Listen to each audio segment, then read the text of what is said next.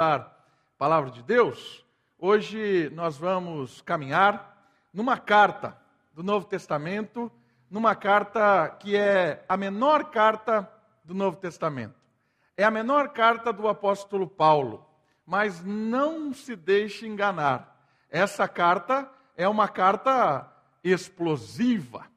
É uma carta que faz com que ah, os parâmetros da época sejam balançados. A carta de Paulo a Filemão é uma história de reconciliação. E é uma história de reconciliação porque reconcilia extremos. E extremos em termos sociais, nas perspectivas sociais. E reconcilia ao ponto de revelar a verdade por trás dessas divisões pecaminosas que a nossa sociedade muitas vezes impõe. As divisões que acontecem em termos do ser humano, elas são divisões frutos do pecado.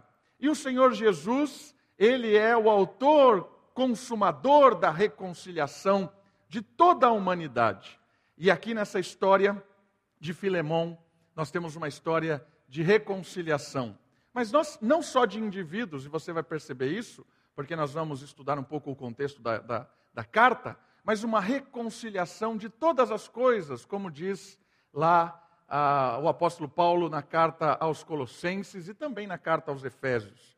Mas hoje a nossa temática é a carta a Filemão. E a carta de Filemão eu gosto de chamá-la sobre uma história de reconciliação. Antes de nós irmos propriamente para a carta, eu gostaria de apresentar o contexto da carta. Aí o slide vai estar aí justamente para que a gente perceba o contexto desta carta, o que estava acontecendo, quem são esses personagens e o que é que precisa ser reconciliado. O contexto da carta é um contexto em prisão. Paulo já está preso, ele deixa isso claro na sua carta. Há uma questão de dúvida se ele estava preso em Éfeso, então seria uma carta um pouco mais recente, ou se ele estava preso em Roma, aí seria uma carta mais tardia. O fato é importante de notar é que Paulo já estava preso, estava seguindo o seu processo rumo a César, porque ele havia apelado para ser julgado por César. Então, havia toda uma sequência até chegar neste, nessa instância. E ele estava preso, nós não sabemos exatamente aonde, mas ah, o fato é que ah, essa carta ela acontece no ambiente de prisão. Paulo está assim é, debaixo da autoridade romana, porque ele era um cidadão romano e estava prestando contas à sua, ao império que subjugava naquela época. Também nós já falamos é a menor carta de Paulo, é uma carta pessoal, carta a Filemon. Filemon é uma pessoa, não é uma fruta né? apesar de parecer Filemão, Mamon, não é. Filemão é uma pessoa e é uma carta para essa pessoa. Mas olha só que interessante isso aqui. É uma carta pessoal, mas com implicações comunitárias. Por que isso? Porque Filemão, como você vai ver, ele é líder de uma igreja. Por isso, aquilo que Paulo está falando para Filemão, ele não está falando só para Filemão, ele está falando para a comunidade, para a igreja que se reúne, onde Filemão, Filemão era talvez um dos líderes. Olha só uma outra informação muito interessante. Filemão era um homem bem-sucedido, que morava em Colossos, e provavelmente conheceu Paulo em sua missão em Éfeso. Paulo passou muito tempo na cidade de Éfeso, talvez três, quatro anos, mais ou menos, trabalhando, discipulando, formando líderes. E Filemão teve um encontro ali com o evangelho nessa cidade, conheceu a Cristo nessa cidade e se tornou um parceiro do próprio apóstolo Paulo nessa empreitada. Nós não sabemos bem qual era essa parceria Paulo-Filemão, mas o fato é que a carta vai nos mostrar, e você vai ver no começo da carta, que Paulo conhecia, de certa forma, Filemão e conhecia é, como ele lidava ali naquela comunidade que estava se formando ou que já estava estabelecida em Colossos. Olha só uma outra informação interessante. No final da carta, Paulo menciona Epáfras. E Epáfras é conhecido lá de Filemão e também dos Colossenses. Por quê? Porque provavelmente foi Epáfras, aquele que começou o trabalho ali naquela cidade e que também estava junto durante um tempo na formação dessa igreja. Então Epáfras era bem conhecido de Filemão e de certa forma talvez seja aquele que foi enviado por Paulo para começar o trabalho nessa comunidade e depois essa igreja ganhou casa, que é a casa de Filemão, e ganhou cara. E Filemão acabou se tornando um dos membros é, relevantes e aí um, um dos líderes daquela comunidade. Uma outra informação importante é que escravos, porque você vai perceber que essa, essa história aqui tem a ver com escravidão, era algo que acontecia de forma a não levantar muitos questionamentos. A escravatura era, é era algo cotidiano. Eu quero que você, em primeiro momento, é, descarte a escravidão como você e eu conhecemos, no sentido histórico. Nós conhecemos a escravidão no sentido mais próximo da gente, que é a escravidão que foi aqui no nosso contexto brasileiro, contexto latino-americano, em que houve uma exploração é, desumana por, durante um período muito grande. A escravidão aqui era algo sério, era algo é, que deveria ser tratado, e você vai perceber isso, questionado, mas ela não era tão cruel como era a, a, aquilo que nós conhecemos aqui. O escravo aqui, apesar de ser escravo, isso também é um aspecto desumano, mas ele tinha certos direitos que não tinham no contexto aqui latino-americano. Então a escravatura nesse período romano, ela era um fato, ela acontecia, mas ela não era tão abominável como foi próximo da gente 500 anos atrás, mais ou menos, né? Quando a gente tem história aqui do Brasil, mas escravatura durou muito próximo da gente aqui 200 anos atrás, mais ou menos. Então, olha só que interessante. É, é, perce é, é, é perceber essa diferença também. Mas, um aspecto muito legal dessa carta é que ela vai provocar isso. Porque quando a gente já estudou biblicamente, o ser humano não foi criado para dominar sobre seres humanos. O ser humano foi criado para dominar sobre a criação, para administrar a criação. Então, é, a escravatura, seja ela latina, seja ela romana, é um absurdo. Ela deve ser reconciliada, ela deve ser tratada e Paulo, de forma que inédita, vai dar um sacode na sociedade pelo que ele vai propor nessa, nessa carta em termos da escravatura. Um outro aspecto interessante da carta é o segundo personagem, que é Onésimo. Onésimo, ele tem um conflito com Filemão. Onésimo era escravo de Filemão. Por isso, em algum momento, a gente vai perceber na carta que eles tiveram algum tipo de conflito. Provavelmente Onésimo tenha enganado Filemão de alguma forma, tenha roubado alguma coisa e ele fugiu. Fugiu levando essas coisas e ele foi se deparar com Paulo, ou em Roma ou em Éfeso. Certo? Eu, eu acredito que seja em Roma. Eu acredito que essa carta, Paulo já está mais velho. Eu acredito que seja em Roma porque seria uma cidade mais é, adequada, vamos dizer assim, para um cidadão fugir né, para um escravo fugir. Por que adequada? Porque Roma era a capital e ali era muito fácil de se perder, de, se, de não ser encontrado. Então, um fugitivo talvez teria uma opção melhor em se esconder em Roma. E, e Onésimo ele chega até Paulo, que está preso, e ele tem um encontro com Cristo. Essa é a história de Onésimo. Ele tem um encontro com Cristo por meio de Paulo, e ele começa a servir Paulo como irmão na fé. E aí Paulo olha a situação, conhece Onésimo, e ele fala assim: opa, nós temos aqui um problema. Qual é o problema? O problema de dois irmãos agora em Cristo que estão brigados. Essa é a história da reconciliação. Nós temos dois irmãos em Cristo, porque Onésimo significa útil, né? talvez nem seja o nome dele Onésimo, porque normalmente se dava o nome de qualquer escravo de Onésimo, porque Onésimo significa útil. Então, não tinha nome e chamava de Onésimo, certo? Talvez não seja o nome dele realmente. Mas você tem Onésimo, que se tornou útil, é, Paulo usa até essa analogia, ele era inútil para você, agora ele se torna útil, e agora ele é um irmão, ele é um igual. Por isso nós temos agora um conflito a ser resolvido, porque o cristianismo é a, a, a, a religião, é a a normativa da igualdade, da reconciliação. Por isso a história conta aqui em Filemão, é uma história de reconciliação. Paulo vai propor essa reconciliação de uma forma que é surpreendente. Por último, a última informação de um contexto antes de nós irmos para a carta. Paulo pedirá algo explosivo em termos culturais. O pedido de Paulo, e você vai ver, porque eu, eu trouxe e vou projetar para você, uma carta da época de alguém que estava procurando um escravo foragido.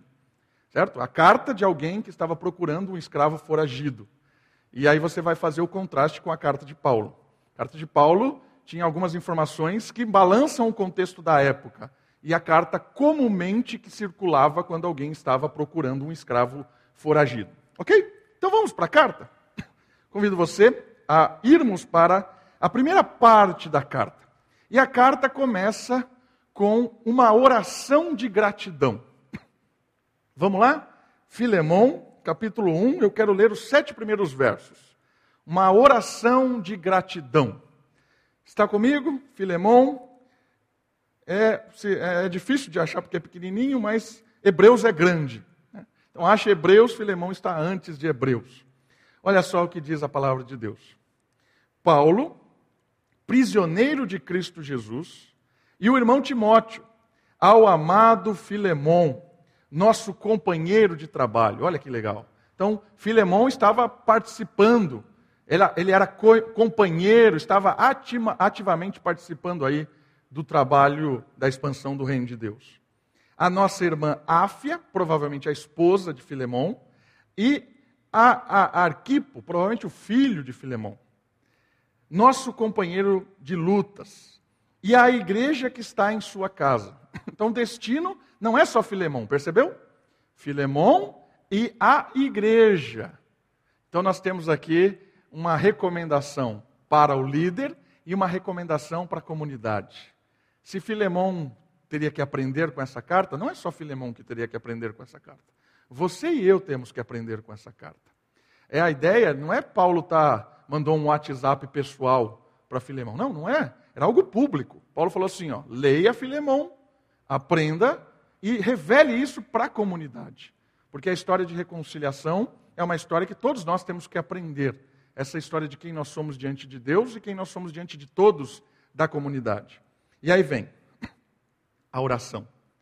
Graça e paz a vós da parte de Deus, nosso Pai, e do nosso Senhor Jesus Cristo. Sempre que me lembro de ti, em minhas orações, dou graças ao meu Deus.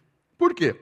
Porque tenho ouvido do amor e da fé que tens para com o Senhor Jesus e para com todos os santos. Oro para que o compartilhar da tua fé seja eficaz pelo pleno conhecimento de que todo o bem que temos está em Cristo. Pois tive grande alegria e consolação por causa do teu amor, pois por meio de ti, irmão, o coração dos santos tem recebido ânimo. Olha só quem era Filemão. Filemão era um cara fera não era qualquer um, não era alguém, é, era alguém envolvido, era uma pessoa temente, era alguém que conhecia a palavra, tinha experimentado. Olha só, os slides, o slide vai nos propor algumas coisas. Paulo revela gratidão pelo ministério de Filemão, percebeu isso? Graças te dou, graças te dou, Senhor, pelo ministério aí de Filemão, pela sua fé, pelo seu envolvimento, pelo ânimo que você transmite à comunidade. Cara, fera regado em amor e fidelidade. Olha só que legal agora. Eu quero destacar uma palavra dessa oração. Olha só o slide. A palavra-chave desta oração é koinonia. É a palavra que está no versículo 6. Oro para que o compartilhar, que a koinonia da sua fé. Por que, que eu quero destacar essa palavra? Olha só. Isso significa participação mútua é quando duas ou mais pessoas recebem algo juntas e compartilham. Então, a coinonia da fé, certo? Então, duas pessoas recebem algo e agora compartilham desse algo, são unidas nesse algo, é a comunhão em torno desse algo, tornando-se parceiras.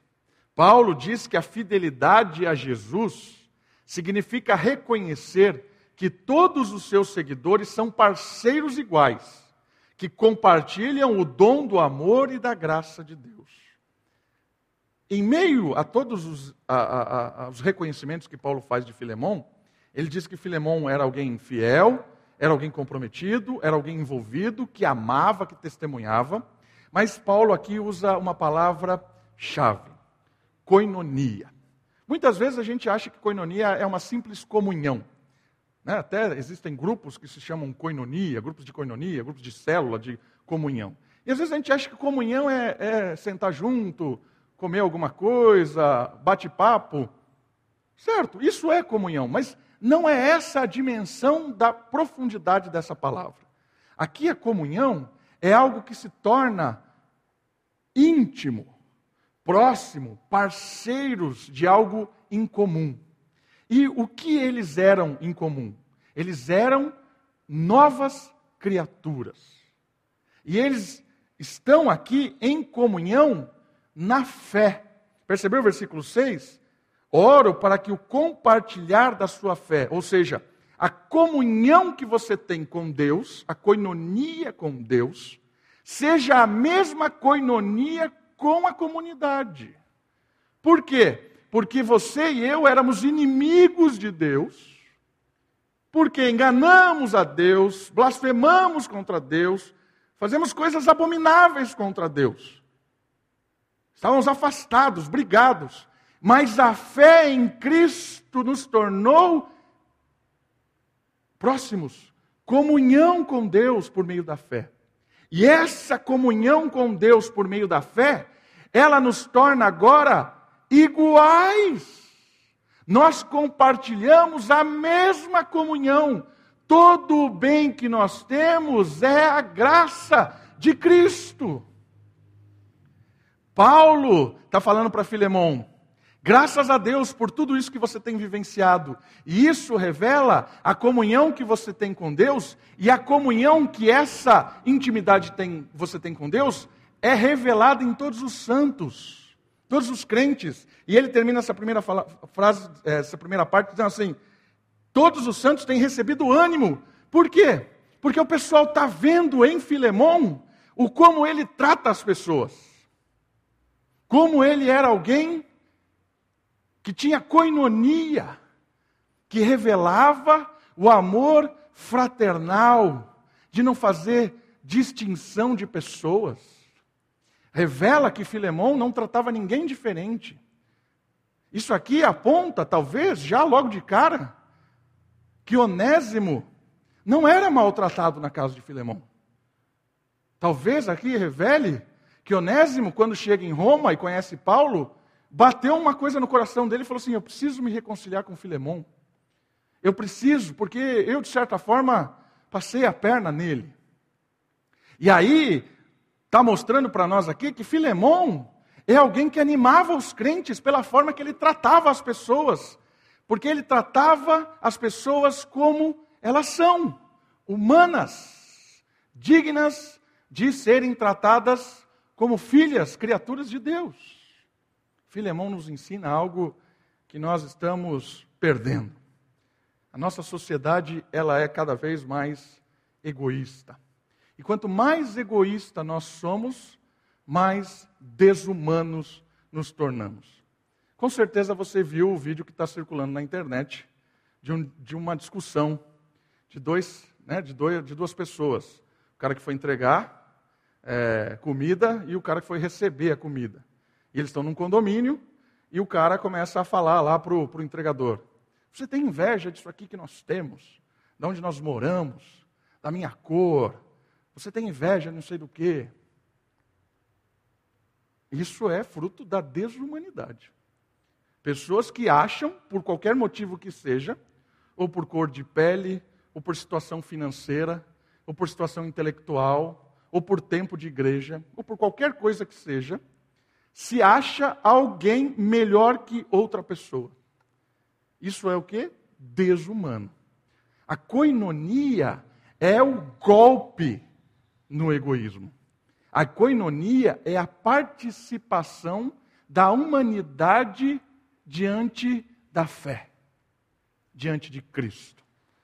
A coinonia revela para nós que nós somos todos dependentes da graça de Deus.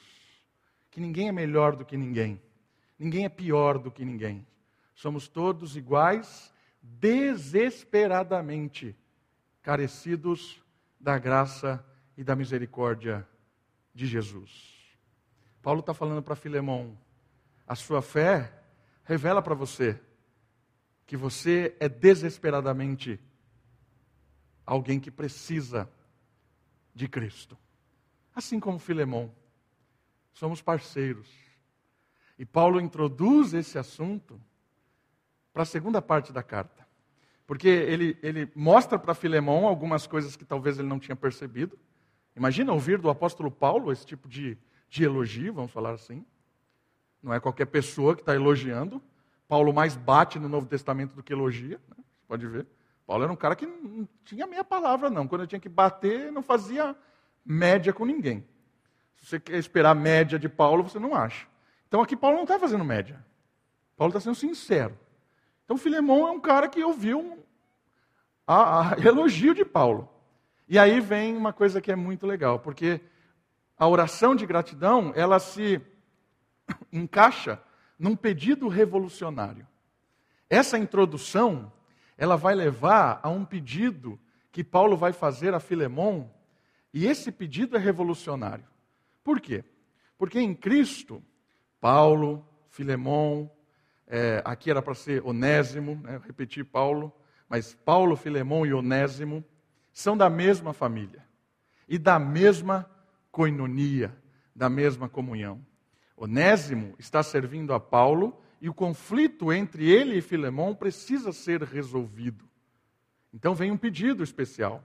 O pedido de Paulo é para que Onésimo seja recebido não mais como escravo, olha só, mas como irmão. Revolucionário isso. Revolucionário. Isso aqui não é só uma gentileza. Isso aqui é inédito. Não é mais para Filemão tratar ou considerá-lo como um escravo. Agora, ele não é mais escravo, agora ele é irmão. Fantástico isso. Não só um pedido de perdão, mas agora um relacionamento de irmandade, fraternidade. Vamos para o texto?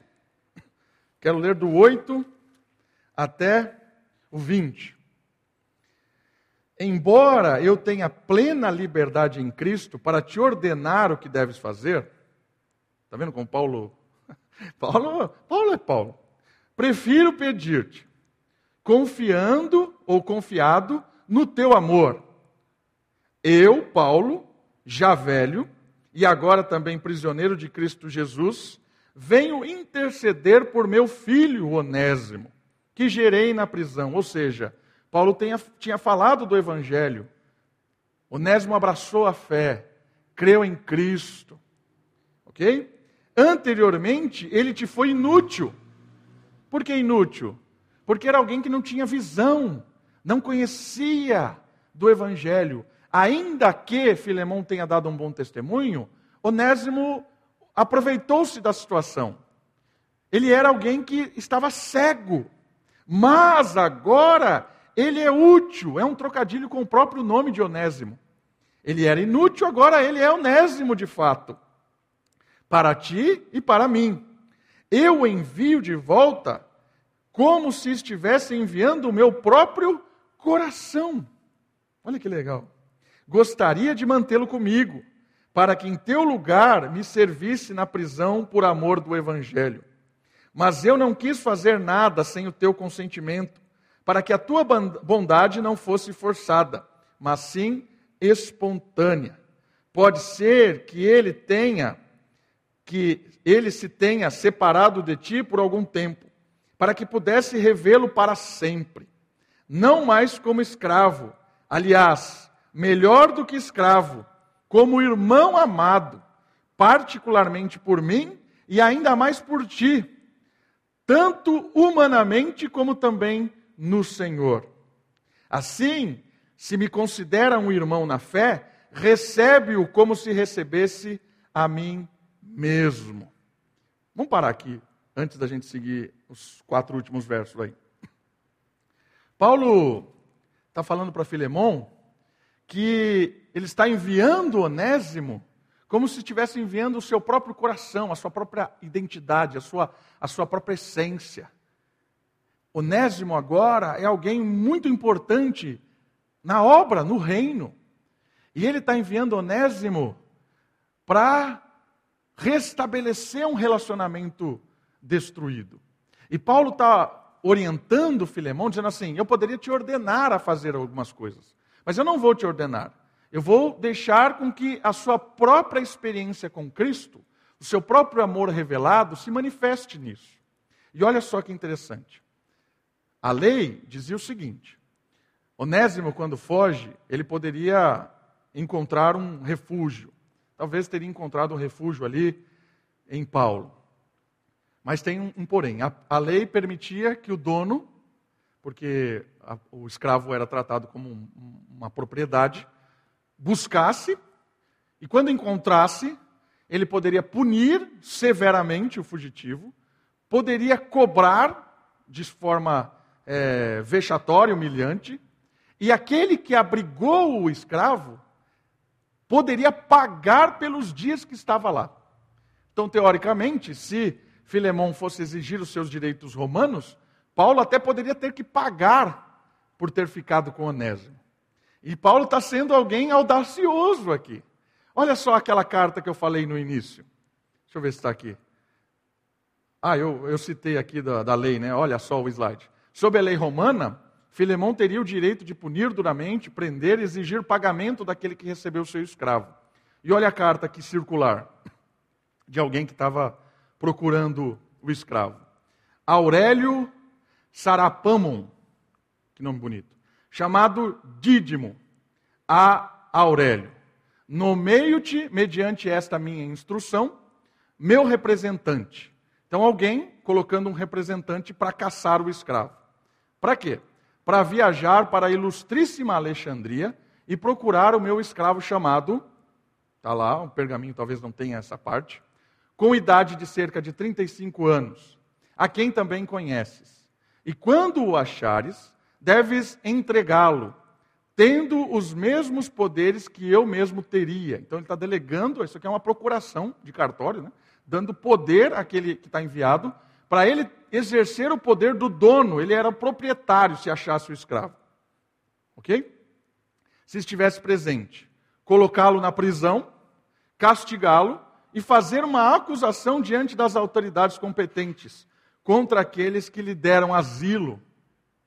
Olha só. Uma acusação contra aqueles que receberam o escravo foragido. E exigir compensação. Então aqui você tem um, esse, é, é, é, são pedaços de um pergaminho, mais ou menos do, do, ano 200 ali da era cristã, e aqui tem pedaços, está faltando parte, esses, esses pontinhos são partes que estão faltando. Mas aqui você tem uma ideia de como funcionava a lei. Então aqui você tem uma procuração, o indivíduo estava caçando esse, esse escravo, quando ele chegasse ele teria o direito de prendê-lo, puni-lo, e aquele que estava abrigando seria intimado judicialmente para pagar os serviços. É como se ele estivesse usando um produto. Então, Paulo está mandando uma carta para Filemão, dizendo completamente o oposto disso. Dizendo assim: olha, o foragido estava aqui. Agora ele é, ele não é mais inútil, ele não está mais cego, ele está vendo as coisas. Ele se tornou um parceiro, coinonia. E eu quero que você conheça agora não mais Filemão, não mais Onésimo, o inútil, que talvez te trapaceava, te enganava e que você tinha que ficar esperto com ele. Mas agora eu te apresento Onésimo útil, aquele que você vai se surpreender com ele. Então a carta de Paulo é um pedido oposto ao que geralmente acontecia na época, né? E olha só que interessante. E aí a gente vai continuar. E eu quero que você note uma, uma questão. O pedido de Paulo não é só uma gentileza, é algo inédito. Libertar o escravo e tratá-lo como alguém da família. Perturba a ordem social, instruída e comumente aceita. Então, olha só essa parte agora, final dessa, dessa etapa. Versículo 17. Assim, se me consideras um irmão na fé, recebe-o como se recebesses a mim mesmo. E se ele te causou algum prejuízo, ou te deve alguma coisa, lança-o na minha conta. Eu, Paulo, escrevo isto de próprio punho. Eu o pagarei para não mencionar que tu me deves a ti mesmo. Sim, irmão, gostaria de ser beneficiado por ti no Senhor. De ânimo, dê ânimo ao meu coração em Cristo. Essa última parte, você percebe um exemplo de reconciliação. Por que um exemplo de, de conciliação, de reconciliação? Só participa desta coinonia quem experimentou do evangelho reconciliador. Paulo revela a reconciliação promovida por Deus através de Jesus em, sua, em seu próprio pedido a Filemão. Esta história é muito mais sobre coinonia do que legalidade. Por quê? Porque mostra que todos nós somos iguais diante da necessidade de perdão. A cruz nos iguala. Olha só o texto. E se causou algum prejuízo, ou te deve alguma coisa, lança-o na minha conta. Quem fez isso? Quem fez isso? Paulo personifica a cruz. Muitos, muitos percebem, todo mundo percebe quando lê a carta, que Paulo não fala nem um momento da obra claramente de Jesus morte, ressurreição, o Evangelho. Mas ele fala com a sua própria história. Ponha na minha conta aquilo que você acha que ele deve. Isso é cruz. Porque eu e você devíamos a nossa vida a Deus. Porque o salário do pecado é a morte, a vida eterna separada de Deus. A nossa dívida era impagável. Mas o que, que Deus fez? Enviou seu filho Jesus para morrer na cruz e colocar na conta dele toda a nossa dívida. Para quê? Só um ajuste legal? Não é só legalidade. Se a gente olhar esse, a, a, história da, res, da reconciliação como algo legal, burocrático apenas, ela perde todo o brilho. Ela é legal. E eu estou usando a palavra legal em termos jurídicos. Ela é algo mas não é só esse o brilho da questão. Ela é algo que fala muito mais de coinonia, de participação, de relacionamento. Paulo está pagando a dívida para Filemão, botando na sua conta, para que Onésimo experimente com Filemão uma nova realidade de relacionamento mostrando para Filemão, para Onésimo e para Paulo que todo mundo é devedor, ninguém é senhor. Todos nós estamos atolados em dívidas com Deus. Todos nós merecíamos a morte eterna. E Jesus botou na sua conta a nossa dívida. Para quê? Para que tivéssemos coinonia com o Pai e com os irmãos. Nivelou todo mundo. Por isso que é um exemplo de reconciliação. Paulo, quando ele fala esse tipo de coisa, coloca na minha conta, ele está mostrando quem é Cristo, o que é o Evangelho e o que Deus fez por nós. A história de reconciliação é uma história que mostra para nós como nós estamos desesperadamente olhando de forma errada as coisas.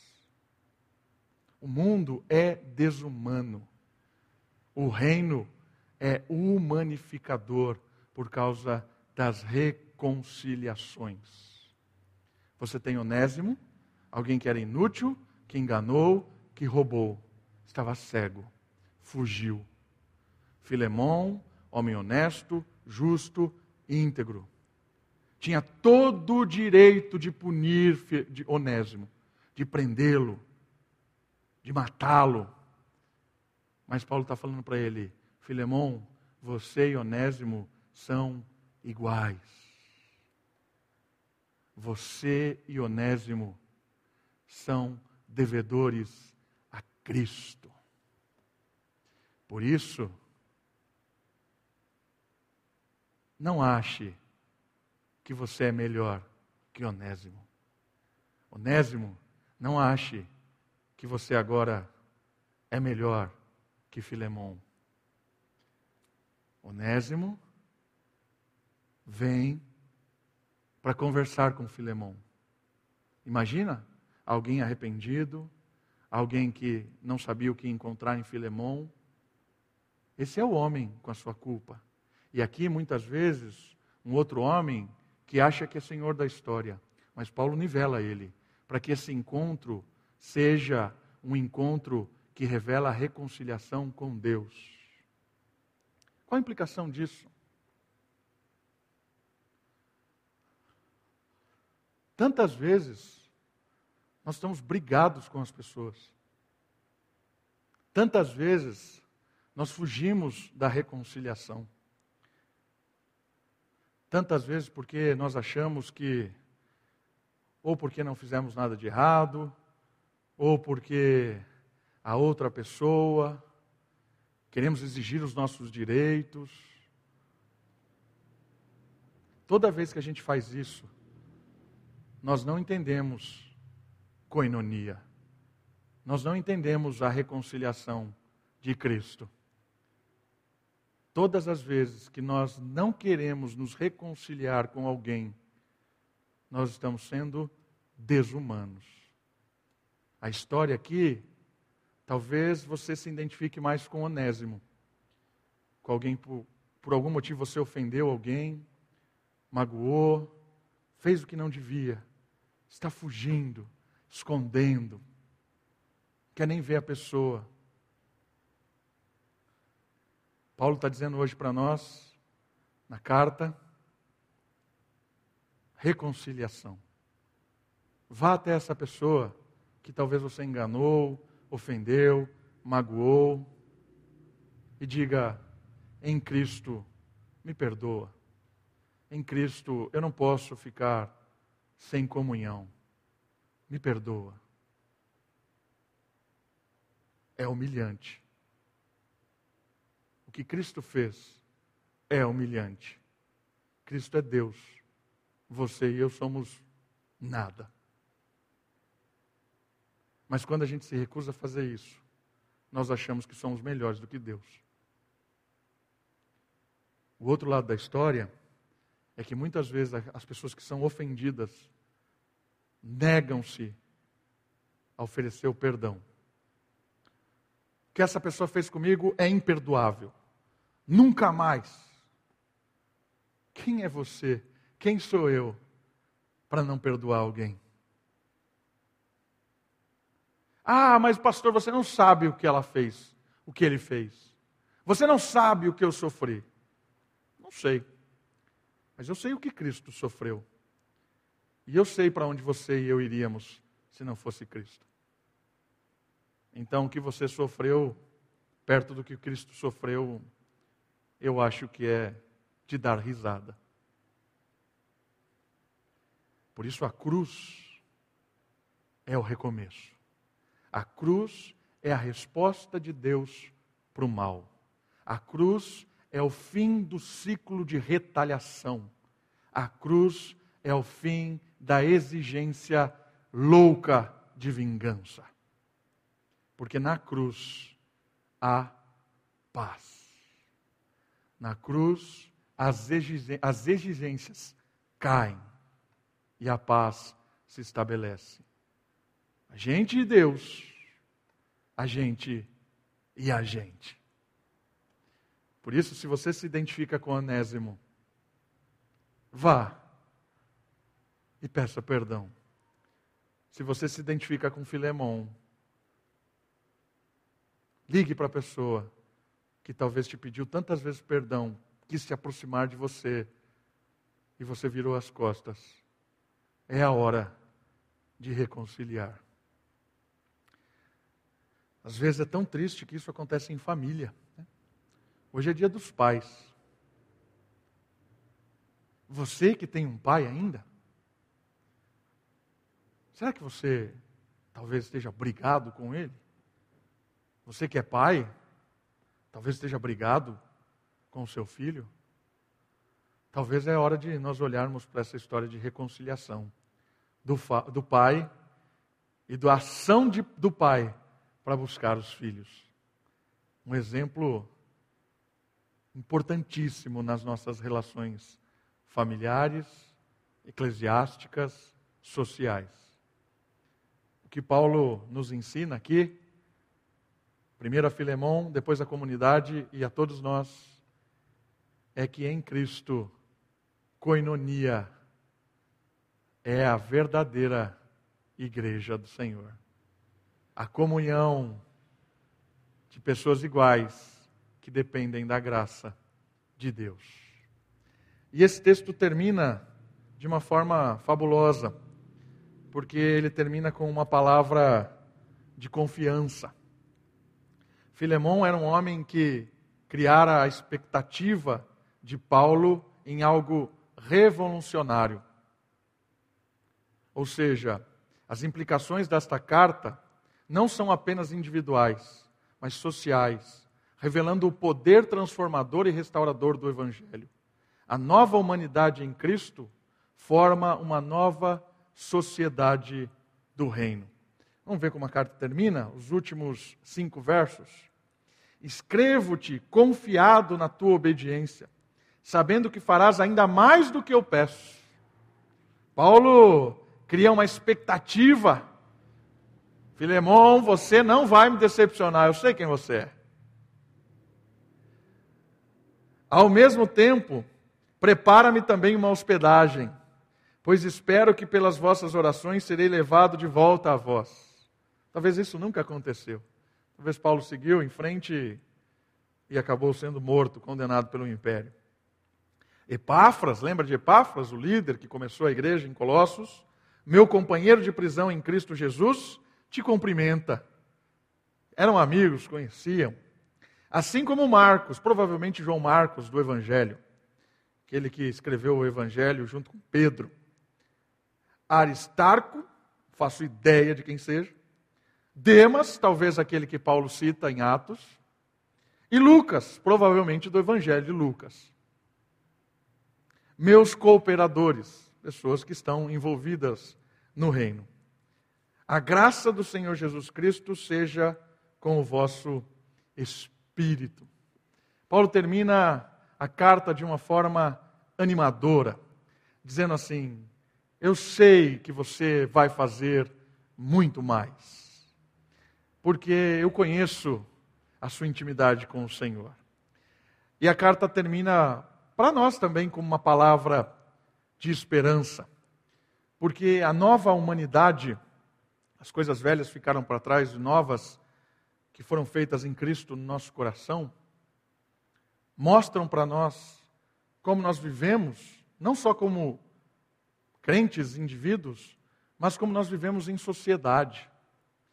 Nós, como crentes, a nossa vida, ela reflete essa reconciliação. Ela precisa mostrar ao mundo que nós somos uma alternativa a tudo isso que está falido, ao jeito que se trata, ao racismo, ao preconceito, ao destratar alguém por uma classe social, esse tudo que, que jaz no maligno, nós precisamos revelar a essas pessoas em palavras, em ações, que em Cristo somos todos uma só comunidade, uma, no, uma nova sociedade, uma nova humanidade. O texto de Colossenses que eu não li, e eu quero ler para terminar, é o texto de Colossenses, que fala a respeito dessa nova humanidade. Marquei o texto aqui, eu quero ler esse texto, Colossenses 3. Colossenses é uma carta que provavelmente circulou no mesmo período. E eu quero ler.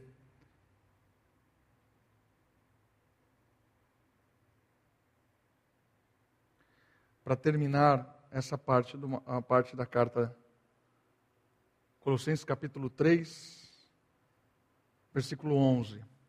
Diz assim: Nesse caso, não há mais grego nem judeu, nem circuncisão nem incircuncisão, bárbaro, cita, escravo ou homem livre. Mas sim Cristo, que é tudo em todos. Não há mais nenhuma distinção de ser humano. Há Cristo. E Cristo é tudo em todos. Irmãos, irmãs, que a nossa forma de falar neste mundo revele Cristo, revele amor para as pessoas, mesmo aquelas pessoas que nós discordamos completamente, mesmo aquelas pessoas que estão vivendo uma vida completamente longe de Deus, que a forma com que nós olhamos para ela seja uma forma de mostrar a reconciliação, mostrar que em Cristo há recomeço, que nós possamos ser luz realmente deste mundo que está em trevas tudo que você vê é maquiado nesse mundo, tudo maquiagem. Tudo maquiagem. Por trás dessas maquiagens, corações desesperados, soberbos, que querem porque querem sobrepor sobre os outros. Que o nosso coração seja rasgado diante de Cristo, para que essas ilusões não encham o nosso coração. Que a falsa humildade, que a soberba em, em, tro, em troca de humildade, seja rasgada da nossa vida. Que às vezes nós vivemos querendo mostrar aos outros, ainda quando somos generosos, quando nós somos bonzinhos, nós agimos aí fazendo obras sociais, queremos mostrar como somos bonzinhos. Vamos rasgar o nosso coração e perceber que tem nada de bom em nós. Só Cristo. É Cristo que reconcilia o nosso coração com Deus e pode fazer com que a humanidade conheça uma nova forma de se relacionar, em que o outro é importante, em que eu me alegro, em que eu sirvo, que eu me submeto. Isso aí é um testemunho verdadeiro. É aí que nós vamos enlouquecer de fato esse mundo. Vamos orar?